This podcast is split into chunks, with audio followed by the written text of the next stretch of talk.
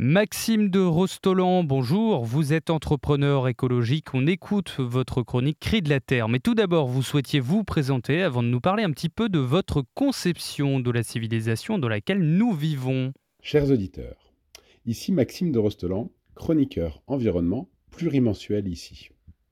J'aime à me définir comme entrepreneur militant écologiste, même si je sais que le mot militant a le pouvoir de doucher la motivation de certains qu'aurait intrigué l'association de entrepreneurs et écologistes. Mais militant, je l'assume, car on n'a pas vraiment le temps d'attendre que le système se mette de lui-même au diapason des enjeux écologiques et du vivant.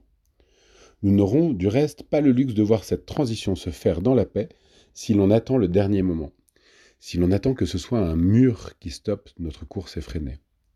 Donc oui, je milite, pour une prise en compte des contraintes de la thermodynamique et des certitudes scientifiques dans les équations qui régissent nos sociétés.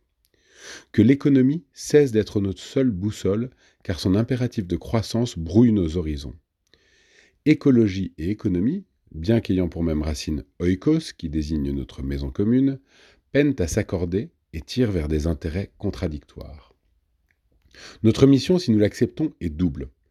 La première est conceptuelle, culturelle, nous avons la responsabilité de donner un nouveau cap à l'embarcation humaine, d'imprimer une direction déjà sur le papier.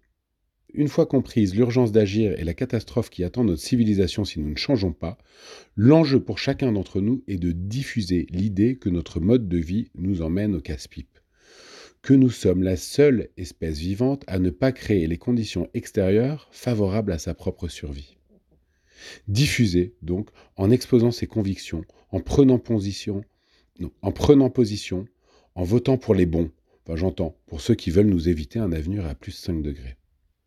Et la deuxième mission concerne les moins résignés, ceux qui parviennent à faire gagner l'optimisme de la volonté. Il s'agit là d'essuyer les plâtres, de défricher, d'ouvrir les horizons en innovant, en trouvant les interstices dans lesquels peuvent coexister une rentabilité au regard des règles du jeu économique et une valeur ajoutée pour nos écosystèmes.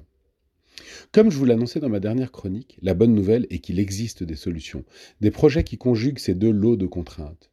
Et dans les semaines qui viennent, je vous en présenterai quelques-unes de ces solutions. Nous commencerons par la plantation d'arbres en milieu agroforestier pour recouvrer ce patrimoine fabuleux de nos bocages, les haies. Puis je vous parlerai d'une autre initiative qui vise à endiguer le gaspillage et dont la réussite économique est directement corrélée à la quantité d'aliments qu'elle sauve.